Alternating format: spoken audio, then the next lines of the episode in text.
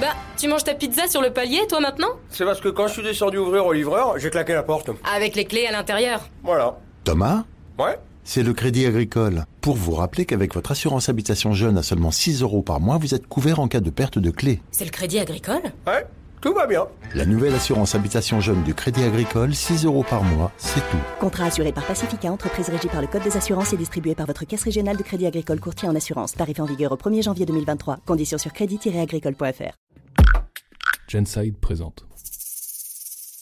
Parfois, le désir sexuel est là. Et une fois qu'on passe à l'action, l'enthousiasme, lui, s'est fait la malle. Pourquoi? Parce que la personne qui est sous les draps avec toi n'a tout simplement pas les bons gestes. Alors à ce moment-là, qu'est-ce qu'on fait? Comment dire à mon partenaire qu'il s'y prend mal?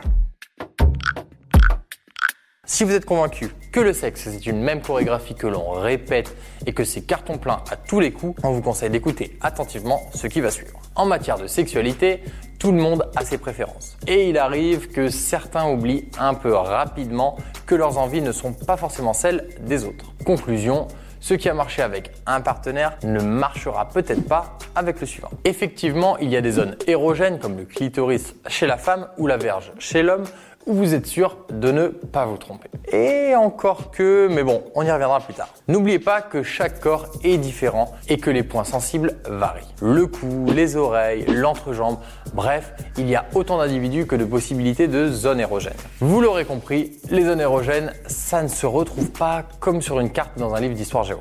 Pas du tout. Et comme il n'y a pas de règle infaillible, il se peut que les tentatives de votre partenaire tombent à l'eau. Si c'est le cas, pas de panique, il y a des solutions.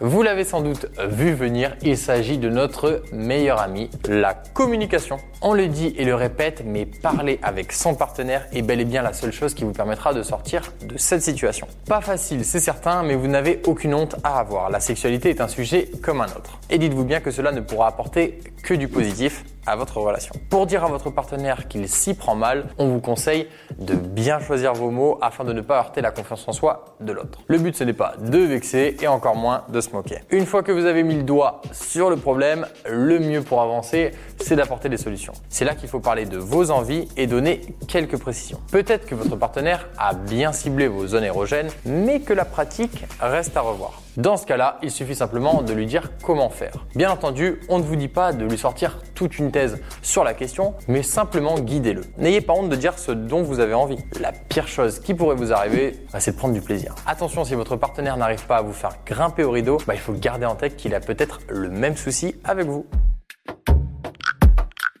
Restez ouvert à la discussion car en abordant ce sujet, il se peut que vous soyez aussi amené à parler de la façon dont vous vous y prenez. Il ne faut pas avoir peur de se remettre en question, c'est un travail que l'on fait à deux. Si votre partenaire s'y prend mal, il n'y a pas de secret, il faut en parler. La communication est la base des relations et sous la couette, elle est d'autant plus importante. N'oubliez pas que l'ouverture d'esprit et la bienveillance sont essentiels. Le but est d'avoir une discussion constructive en apportant des solutions. C'est à vous de guider l'autre pour que vous puissiez kiffer au maximum à deux. C'était un podcast de Genside.